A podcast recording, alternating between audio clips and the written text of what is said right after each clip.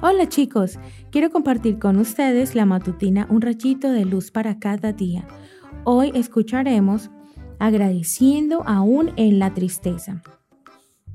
El Señor es mi fuerza y mi escudo, mi corazón en Él confía, de Él recibo ayuda.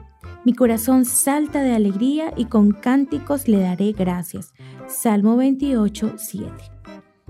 ¿Cómo agradecer cuando las cosas están mal? Algunos adultos no entienden que los niños a veces tienen problemas, están tristes o se sienten solos. Es como que esperaran que por ser niños siempre deben estar sonriendo y divirtiéndose.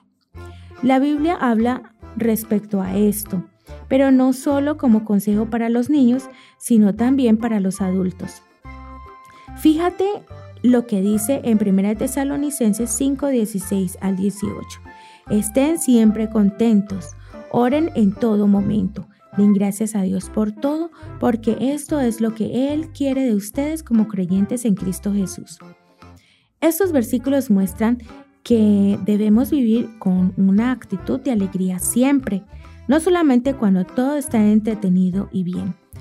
Dice también, den gracias a Dios en toda situación.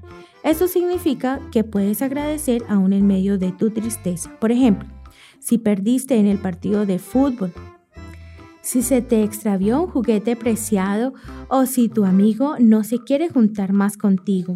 Esto suena extraño, ¿cierto? Pero la verdad es que Jesús quiere que aprendas a tu edad que debes agradecer por lo bueno y por lo malo que te sucede, ya que esto muestra tu confianza y amor por Él en toda circunstancia.